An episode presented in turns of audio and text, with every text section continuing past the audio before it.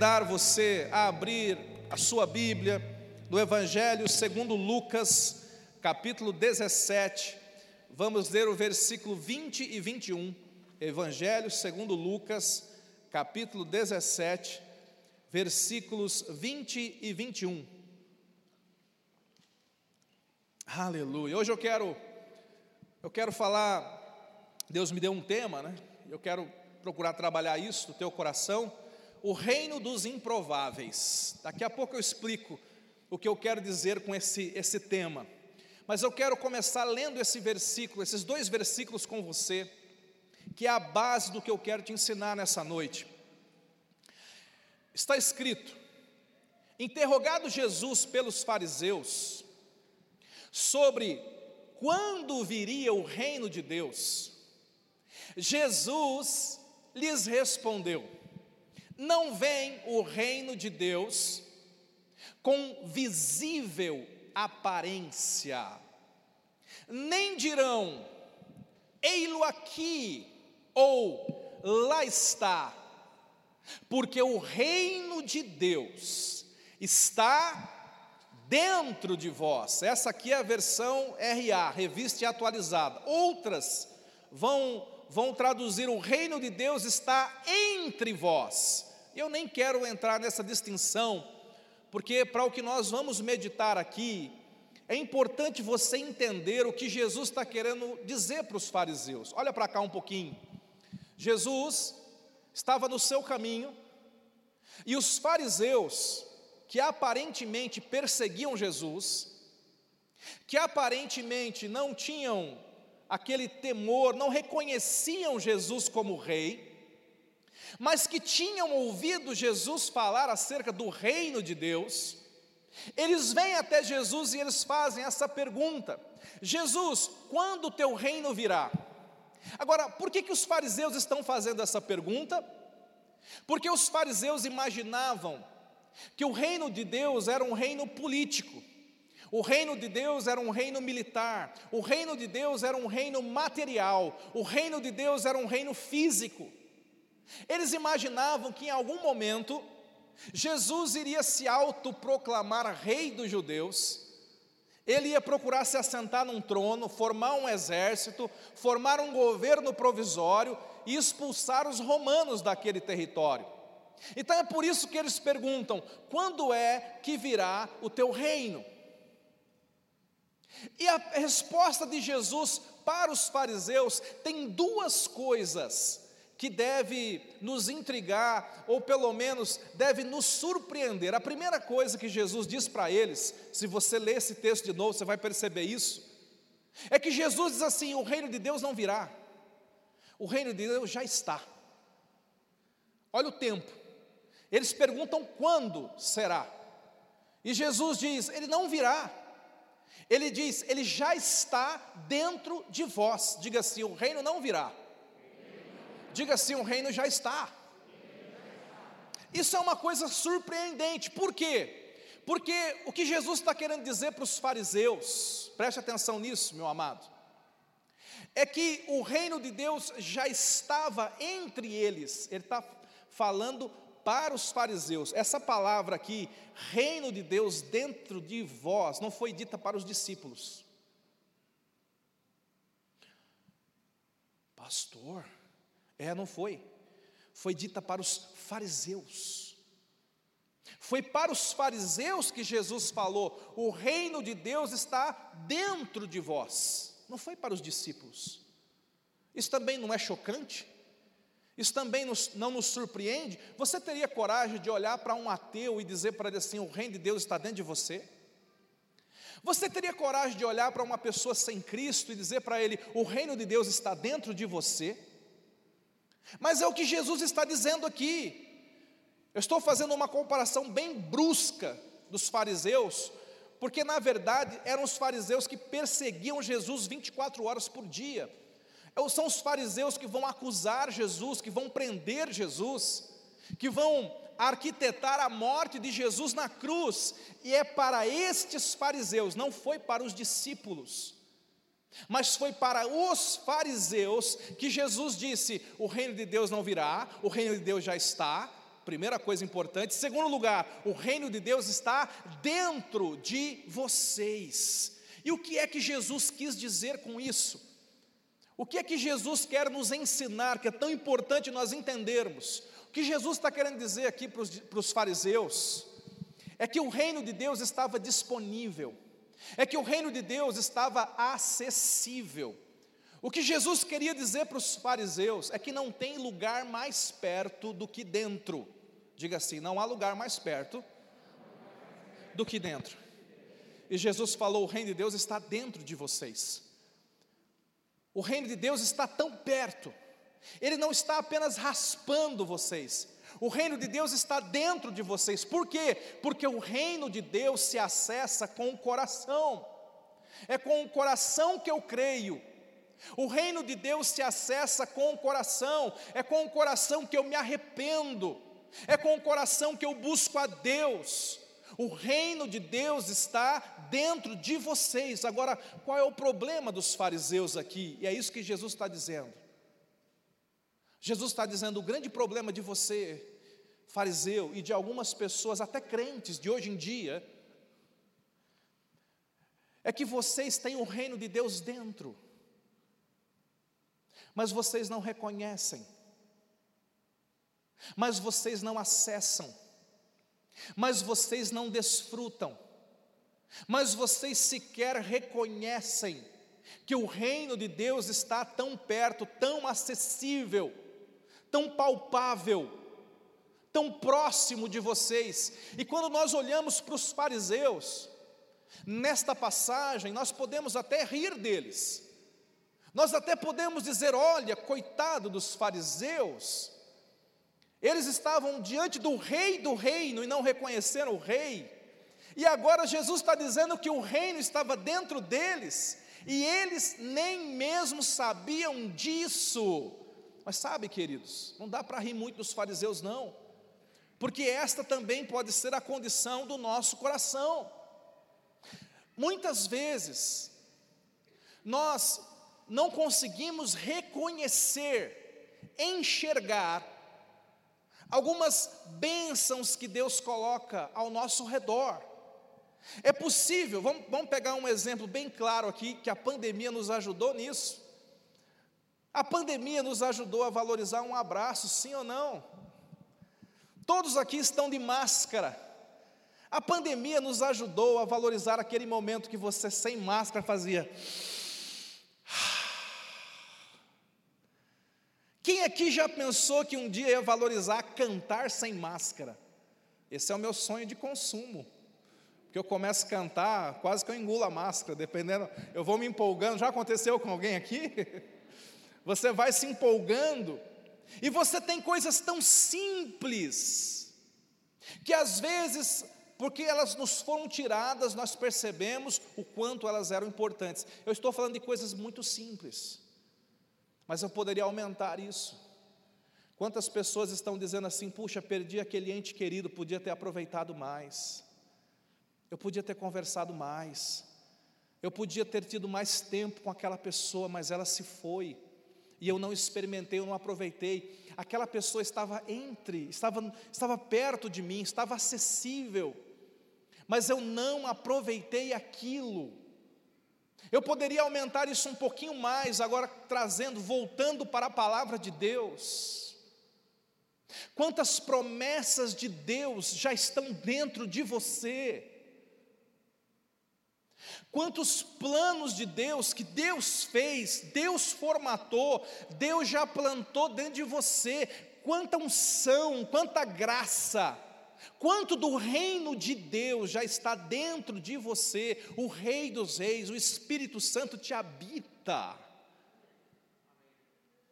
A questão é: nós estamos reconhecendo isso, ou será que nós estamos indo até Deus e dizendo assim: Senhor, quando é que o Senhor vai me avivar?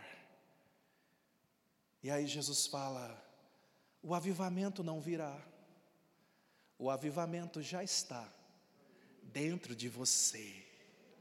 Amém, querido? Senhor, quando é que o Senhor vai derramar a unção sobre a minha vida? E Deus diz assim: a unção não virá, a unção já está dentro de vós. O que nós temos que fazer é, é, é, tomar posse, o que nós temos que fazer é acessar isso pela fé. O que nós temos que fazer, queridos, é tomar posse daquilo que Deus já nos deu. Há uma passagem na história da igreja, Spurgeon contou isso. Ele contou que ele foi certa vez visitar uma, uma senhora muito velhinha que estava à beira da morte, lá em Londres. E era uma mulher que morava num lugar muito pobre, uma mulher que vivia na miséria, mas uma serva de Deus fiel. E ela estava enferma e ele foi ali orar por ela, e de fato, naquela tarde, ele foi de manhã à tarde, aquela mulher faleceu. Mas quando ele estava ali ministrando, ela estava deitada na cama, ele estava ali ministrando, ela ainda estava consciente, ele viu na, no, na parede, havia um quadro, tudo muito feio, faltava muita coisa ali, mas tinha um quadro na parede, com um documento muito antigo. E ele se intrigou com aquele documento, ele disse: O que, que é isso? O que, que é esse quadro? E ela falou: Olha, eu trabalhei por 30 anos na casa do Duque Fulano de Tal. E quando eu saí, ele me deu um dinheirinho e ele me deu esse diploma de presente. E eu vim, eu achei tão bonito que eu coloquei numa moldura.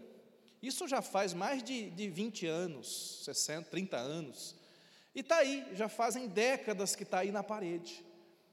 Então o Spurgeon pega aquele quadro e quando ele começa a ler naquele inglês um pouco mais arcaico, ele descobre que aquele, na verdade, era um título que concedia à portadora dele uma fortuna incalculável. Aquela mulher morreu de tarde. Ela era rica, mas não sabia. Ela tinha um título que lhe garantia muitas posses, muitos bens, mas ela passou 20, 30 anos da sua vida na miséria, porque ela não foi capaz de reconhecer aquele documento que ela tinha. Se ela talvez perguntasse assim para Deus, não é Deus, o Senhor não pode me dar mais dinheiro, o Senhor não pode me abençoar mais, é provável que se ela pudesse ouvir o Senhor, ou se o Senhor fosse falar com ela, ele diria: Filha, o dinheiro não virá, o dinheiro já está pendurado na sua parede. O que eu quero mostrar para você é que o reino de Deus está disponível. Jesus está dizendo: o reino de Deus está disponível. O que é reino? É governo de Deus. Eu quero a minha vida governada pelo Senhor. Eu quero viver bem, viver melhor, viver diferente. O que é reino de Deus? Reino de Deus é o poder de Deus para transformar toda área da nossa vida que precisa de transformação. Talvez você esteja lutando com o pecado. Talvez você esteja lutando com o seu temperamento, e você já entendeu que sozinho você não consegue vencer, pois bem, o reino de Deus já está dentro de você para te fazer vitorioso nessa área. Talvez você esteja se sentindo cansado, desanimado, frustrado, não tem problema, escute, a solução não virá, a solução já está dentro de você. Efésios capítulo 3, verso 20, projeta para a gente, porque é um versículo rema para mim, fala tão forte no meu coração, diz assim, acerca de Deus, falando acerca de Deus, quem é Deus? Quem é Deus? Ora, aquele que é poderoso, diga assim: meu Deus é poderoso. Quantos creem que Jesus é poderoso? Meu irmão, Jesus tem poder para mudar o seu casamento, Jesus tem poder para te abrir a porta que você precisa. Jesus tem poder para te dar sabedoria para você vencer essa dificuldade. Jesus tem poder, Ele é poderoso. Ora, aquele que é poderoso para fazer, diga assim, Ele faz. Jesus faz, Ele é poderoso e Ele faz. Tem gente que acha que, que Deus é todo poderoso, mas será que Ele vai fazer? Ele faz. Ele é poderoso para fazer o que? Infinitamente mais do que tudo quanto pedimos. Aleluia. Sabe o que esse versículo está dizendo? Ele faz além do que você pede. Você pede uma coisa, ele quer te dar mais. Ele vai fazer mais na sua vida. Mais do que pedimos, mais do que pensamos. Isso aqui explodiu no meu coração uma vez que eu estava orando. Eu era solteiro ainda, me sentia tão acusado, porque eu pedia tanta coisa para Deus. Pedia tanto, e um dia na minha oração eu falei assim: Deus, o senhor está bravo comigo? Porque eu estou pedindo demais. Eu sei que eu sou muito pidão. Quem aqui é pidão também com o papai? Quem aqui é pidão? e eu falei: Senhor, eu sou muito pidão, o senhor está bravo comigo? E aí o Espírito Santo trouxe esse versículo, porque Deus é poderoso para fazer mais do que pedimos e mais do que pensamos. Deus falou comigo, filho eu vou fazer coisa que você nem teve coragem de pedir, você só pensou, mas você não teve coragem de pedir. Eu vou fazer mais do que isso. Amém? Quem toma posse aí? Agora, olha o que fala ao final desse versículo: conforme o seu poder que opera em nós, há um poder operando na sua vida. Se você é do Senhor, já existe um poder ativado, operando dentro de você. O poder do Evangelho, o poder de Deus está operando. O que é operar? Está trabalhando, está agindo. Esse poder está dentro de você. Diga assim: o poder não virá. Diga assim: o poder já está. Agora, uma outra coisa chocante ali em Lucas 17, eu quero ficar nisso, para que a gente possa orar nessa noite. É que Jesus ele deixou muito claro que o reino de Deus não é por aparência. Ele diz assim: o reino de Deus não vem com visível aparência. Você não vai dizer está aqui ou está ali, e meu irmão, eu quero falar com você acerca disso. Eu quero que você entenda como é que Deus opera na nossa vida. Como é que o Senhor pode operar os milagres dele na nossa vida? O, o reino de Deus está dentro de nós, mas não é automaticamente que esses milagres vão acontecer. Quando eu olho para a palavra de Deus, eu percebo que Deus nunca teve problemas para operar milagres. Só que Deus sempre teve problemas para convencer as pessoas que Ele queria operar milagres. Eu vou repetir. Deus nunca teve problema para operar milagres mas ele sempre teve problema para convencer as pessoas que ele queria operar milagres. Vou dar uns exemplos rápidos aqui para você poder compreender isso. E por favor, procure se identificar. Jesus estava caminhando e aparecem alguns leprosos. Pela lei, os leprosos tinham que se manter distantes. Pela lei, os leprosos não podiam ser tocados, mas aqueles leprosos, ainda que distantes, um leproso em especial, lá no comecinho do livro de Marcos, ele fala assim: Senhor, tem misericórdia de, de mim. E Jesus olha para aquele leproso, Jesus se compadece dele como se compadece de todo aquele que precisa de um milagre. Jesus tem poder e quer operar um milagre na vida deste homem.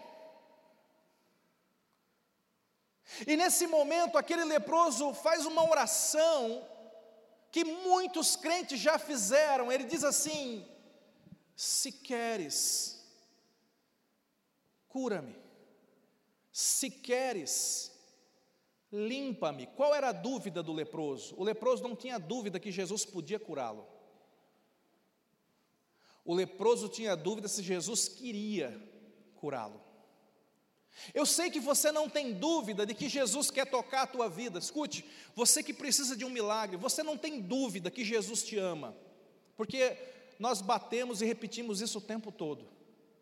Você também não tem dúvida que Jesus tem poder para te libertar, para fazer o impossível na sua vida. Mas a grande dúvida, quando nós estamos na batalha da fé, quando nós estamos para ativar o reino de Deus na nossa vida, é será que Jesus quer? Porque afinal de contas, eu também, nós temos as nossas, entre aspas, lepras. Nós muitas vezes nos sentimos sujos, indignos, imundos. Nós nos sentimos limitados. A gente fala, bom, eu, Senhor, será que o Senhor quer me tocar? Porque eu não fiz tanto, eu não li tanto a Bíblia hoje, eu não orei tanto, eu não fui tão santo essa semana. Senhor, será que o Senhor quer me tocar? E é tão lindo quando você, nessa passagem, vê Jesus estendendo a mão. E aquele homem que há muitos anos não era abraçado, não era beijado, não era tocado por ninguém. Agora, não é qualquer pessoa, mas é o Rei dos Reis, que estende a mão e toca aquele corpo leproso, aquele, aquele corpo imundo.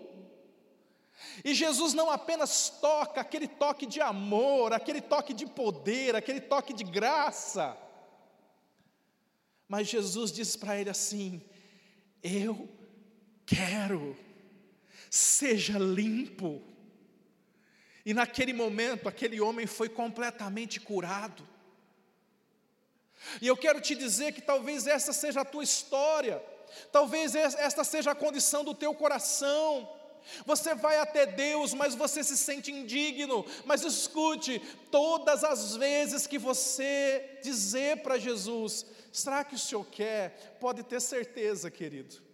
Pode ter certeza, porque Jesus é o mesmo ontem, hoje e sempre, nesse exato momento, Ele estende a mão dele, Ele toca na tua vida e Ele fala no teu coração: Filho, filha, eu quero, porque essa é a vontade de Jesus. A vontade de Jesus é nos tocar, a vontade de Jesus é nos transformar. Nós, queridos, muitas vezes nos sentimos improváveis para um milagre, improváveis para ser usados por Deus, improváveis para fazer as obras do Senhor. E o, o, grande problema é que a nossa vontade muitas vezes não está alinhada com a vontade de Deus. Deus aparece para Moisés no deserto. Você conhece a história de Moisés? Cresceu no palácio 40 anos. Aí ele viu um egípcio batendo no judeu, ele vai lá e mata o egípcio. Ele se precipita, ele faz algo errado. Ele foge do Egito e ele fica muitos anos no deserto. Agora ele está ali no deserto há tantos anos. Em Êxodo capítulo 3, eu não vou ler com você, mas depois você lê em casa. Deus aparece para Moisés. Moisés estava há tanto tempo lá no deserto. É possível que ele fosse como algumas pessoas que dizem assim: Pastor, eu acho que Deus me esqueceu. Eu acho que Deus me esqueceu nessa pandemia. Eu acho que Deus me esqueceu nesse deserto. Eu acho que Deus me esqueceu nesse problema e nessa luta, pastor, porque faz tanto tempo que eu estou lutando, mas eu, eu quero que você saiba: nós servimos um Deus que sempre se lembra. Se há uma frase nas Escrituras que me empolga, quando aparece, e Deus se lembrou de Fulano, e Deus se lembrou de Fulano, e a Bíblia diz que Deus aparece para Moisés através de uma sarça ardente. E Deus então chama, Deus fala a Moisés: Eu ouvi o clamor do meu povo, e eu vou libertar o meu povo. E eu vim aqui, Moisés, porque você é o meu escolhido, você vai libertar o meu povo do jugo de Faraó. E Moisés, como muitos crentes de hoje em dia, como muitas pessoas, se olham no espelho, sabem o quanto são falhos, sabem o quanto erraram. E Moisés responde o que muitos respondem: Eu não posso, Senhor. Eu não sou. Eu não tenho. Eu não consigo. E aí você tem o capítulo 3 inteiro de Êxodo, com Deus tentando converter Moisés ao chamado de Moisés.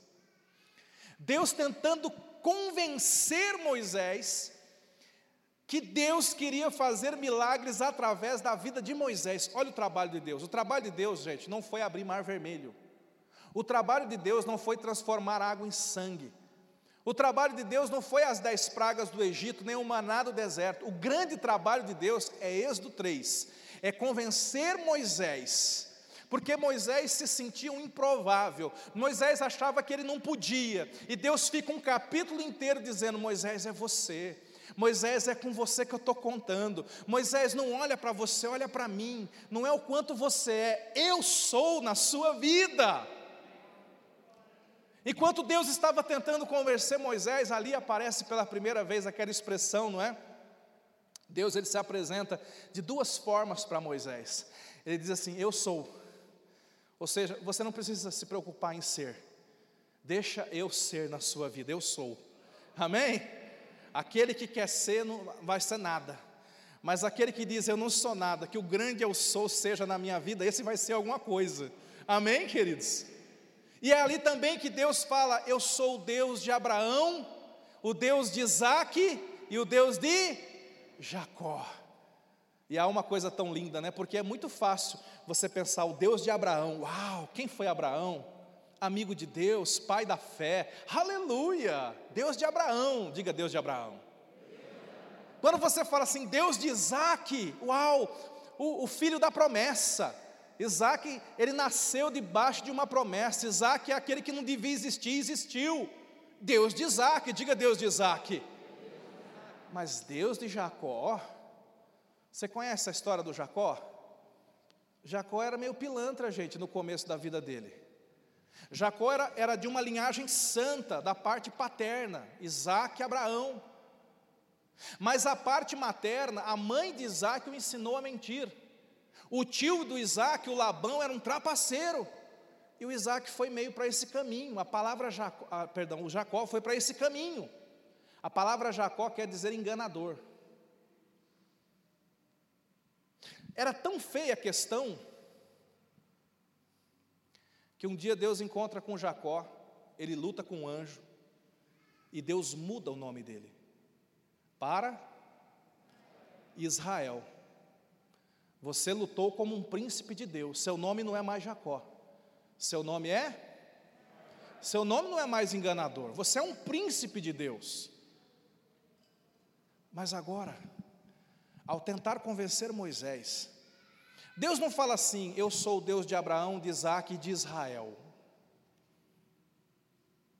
Porque se Deus falasse, Eu sou o Deus de Abraão, de Isaac e de Israel, o Moisés ia falar assim: Ah, mas então nunca vai ser meu, porque esses três aí são tops. Então Deus faz questão de frisar: Eu sou o Deus de Abraão, tem muito Abraão, um homem cheio de fé, amigo de Deus aqui nesse lugar. Ele fala: Eu sou o Deus de Isaac. Tem muita gente aqui cheio da promessa do Senhor, amém? Mas olha o que, que Deus fala: Eu sou o Deus do Jacó também. Eu também sou o teu Deus. Você que errou, você que falhou, você que fez coisas das quais você se envergonha, eu sou o Deus do Jacó também. Eu sou o Deus dos improváveis. Eu sou o Deus daqueles que não acham que serão. Eu sou o Deus daqueles que se sentem oprimidos, daqueles que acham que a vida já terminou. Eu sou o Deus do Jacó. Ele está dizendo: Eu sou o teu Deus. Eu estou preso num vício, eu estou preso num pecado. Eu estou numa vida de derrota e Deus está dizendo: Eu sou o teu Deus. Deus é especialista em transformar Jacó em Israel. O Evangelho é a história de pessoas improváveis que foram transformadas pelo poder de Deus. Deus aparece para um, uma criança, um jovenzinho chamado Jeremias. E Deus diz assim: Jeremias, eu te levantei como profeta para as nações. Ah, eu preciso ler isso com você. Não tem jeito. Vai lá para Jeremias capítulo 1, verso 4. Eu, isso me empolga, gente.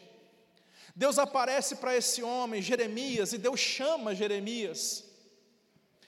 Olha o testemunho do Jeremias, ele dizendo assim: A mim me veio, pois, a palavra do Senhor, dizendo: Antes que eu te formasse, no ventre materno eu te conheci, e antes que saísses da madre, te consagrei e te constituí profeta às nações. Verso 6. Então eu lhe disse: Olha que ele vai falar. Ah, Senhor Deus, eis que não sei falar, não passo de uma criança. Olha, olha, o que que Jeremias está querendo dizer? Ele está tentando convencer Deus que Deus está errado. E eu gosto da resposta do Senhor, versículo 7. Mas o Senhor me disse: Não digas, não passo de uma criança, porque a todos a quem eu te enviar irás, e tudo quanto eu te mandar falarás. Quantas vezes nós somos como esse Jeremias? Deus vem até nós e Deus diz assim: Filho, eu tenho um casamento feliz para você. Filho, a tua descendência será poderosa na terra. Filho, todas as tuas necessidades serão supridas. Quantas vezes Deus vem até nós e diz: Filho, você vai ganhar toda a tua família para o reino de Deus. Deus vem até nós e diz: Filho, as maiores unções você não experimentou ainda, estão a caminho, você vai, vai vivê-las, você vai se mover no meu espírito, você vai fazer coisas que você não fez, você vai dizer coisas que você ainda não disse. Deus, Deus chega no Elias dentro da caverna, olha o que Deus faz. Elias está desanimado, triste. Elias diz assim: acabou, Deus, acabou. Eu vim aqui entregar meu ministério. Sabe como é que Deus cura Elias? Elias tinha uma opinião muito ruim sobre ele. A opinião de Elias é: meu tempo terminou. Deus fala para ele: o que você está fazendo aqui, Elias? Porque a minha opinião sobre você é: teu tempo só está começando. Você ainda vai ungir um profeta com uma porção dobrada da tua unção e vai ungir dois reis. Vai para a missão que eu estou te dando, Elias. Sabe qual foi o problema de Deus com Elias? Tentar convencer Elias, aquele improvável de que Deus tinha obra para fazer na vida dele. Esse é o problema de muitos de nós, porque Deus começa a pintar um quadro, preste atenção, escute isso: fé é um quadro, fé é uma visão, diga assim: fé é uma visão. Você tem que entender isso, irmão, fé é uma visão. Hebreus capítulo 11, verso 1, projeta para a gente, por favor. Fé é uma visão. Hebreus capítulo 11, verso 1 diz assim: Ora, a fé é a certeza das coisas que se esperam e a convicção de fatos que se não veem. O que, que esse texto está querendo dizer? Está querendo dizer que, é fé, que fé é você ver o invisível. Fé é uma visão. Fé é eu ver fatos no mundo espiritual que eu ainda não consigo enxergar no mundo natural. No mundo natural, seu marido é um bêbado, seu marido é um viciado, seu marido é um estúpido. Mas o Espírito Santo vem, constrói uma visão de fé, e você começa a ver um homem de Deus, consagrado, amoroso, um bom pai. O Espírito Santo trabalha na linguagem dos sonhos, o Espírito Santo trabalha na linguagem de visão ele planta visão de fé no nosso coração. Veja, o que, que Deus fez com Elias dentro da caverna? Deus pintou uma visão. Deus falou assim: Elias, comece a imaginar ungindo um profeta duas vezes mais ungido que você. E comece a imaginar ungindo dois reis. E foi isso, quando Elias ganhou aquela visão de fé, ele saiu entendendo que era capaz. Você está entendendo, meu irmão? O que, que Deus faz com Moisés lá no deserto? Preste atenção. Deus pinta um quadro diante dele. Deus descreve. Deus fala: Você vai até o Faraó. Se veja falando isso para o Faraó. Se veja pegando o seu cajado, jogando o seu cajado e ela se transformando numa cobra.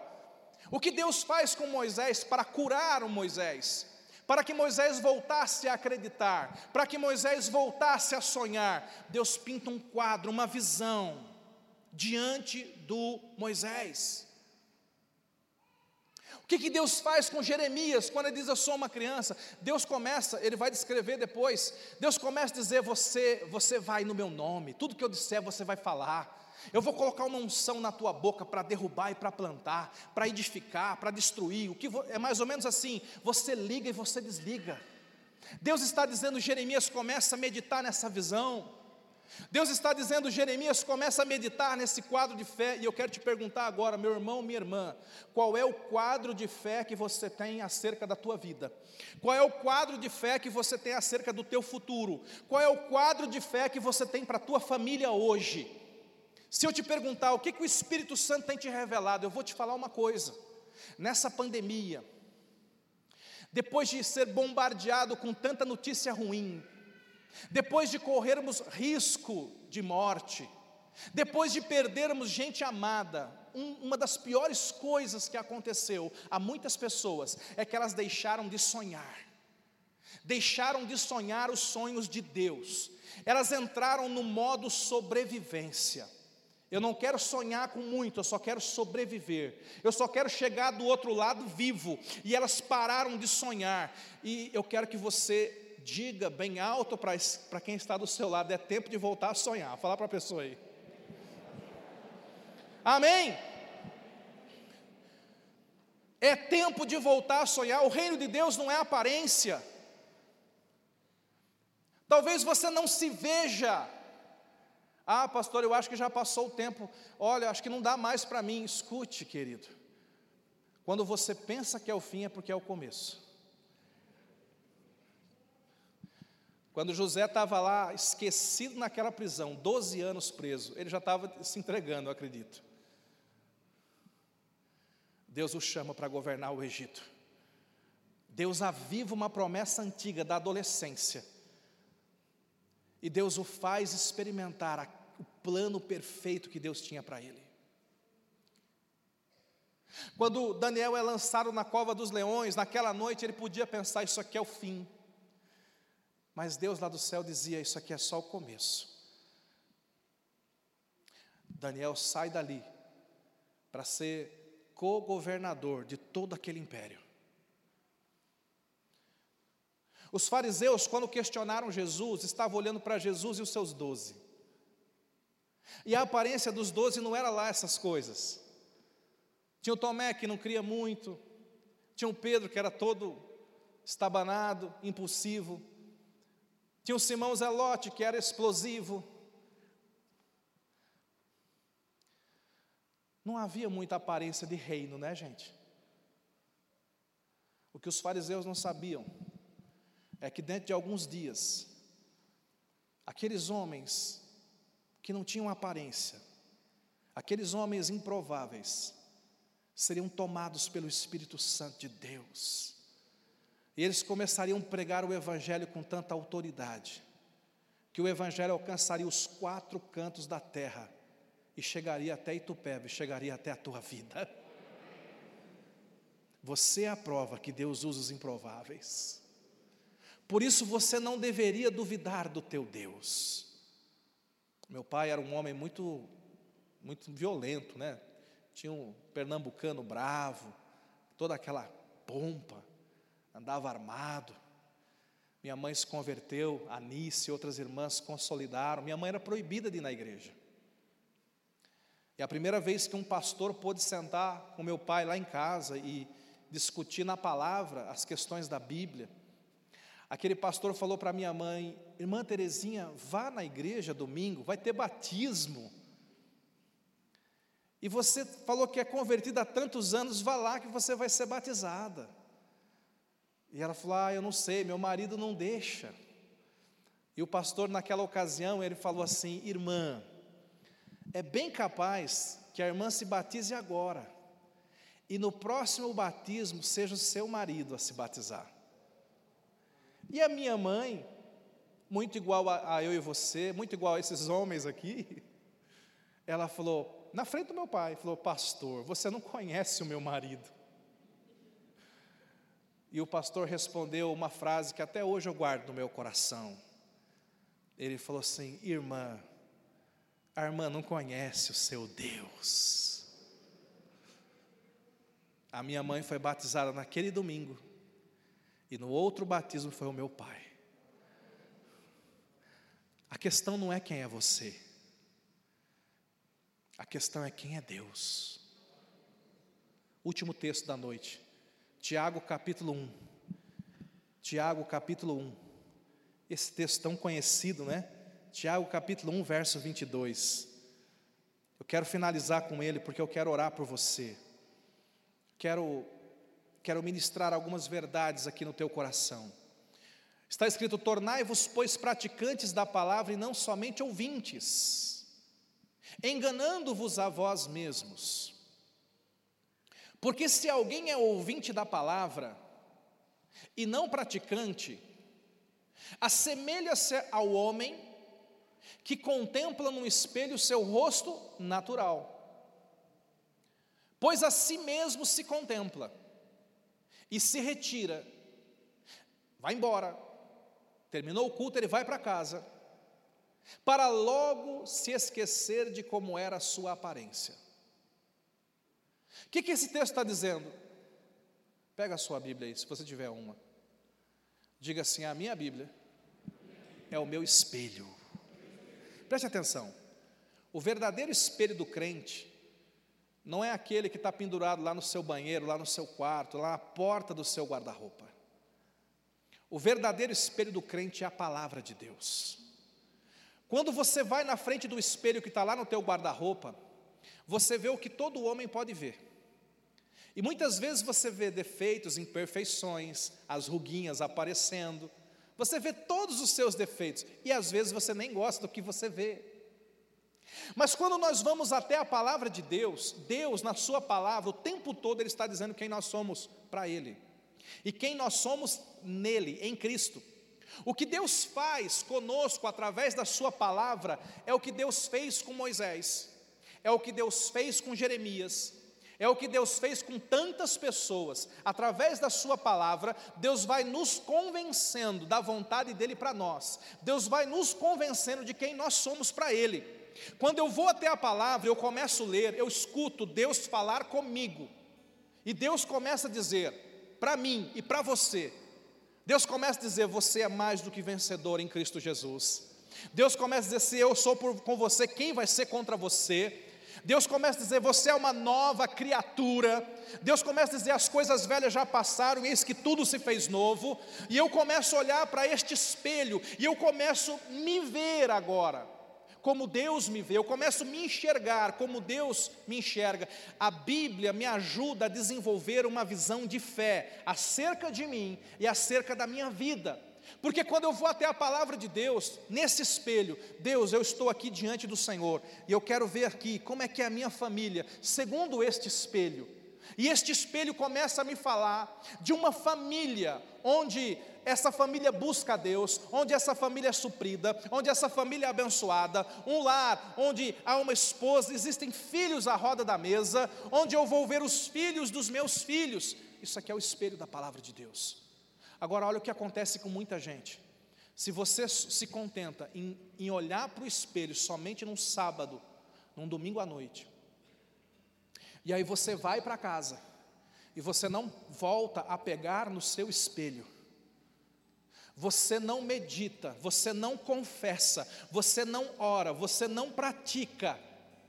Está escrito aqui que é como se Moisés, depois de Deus gastar um capítulo inteiro convencendo ele que ele era o libertador de Israel, aí depois Moisés fala assim: tá bom, Deus, beleza, agora me dá um tempo de uma semana para a gente voltar a conversar.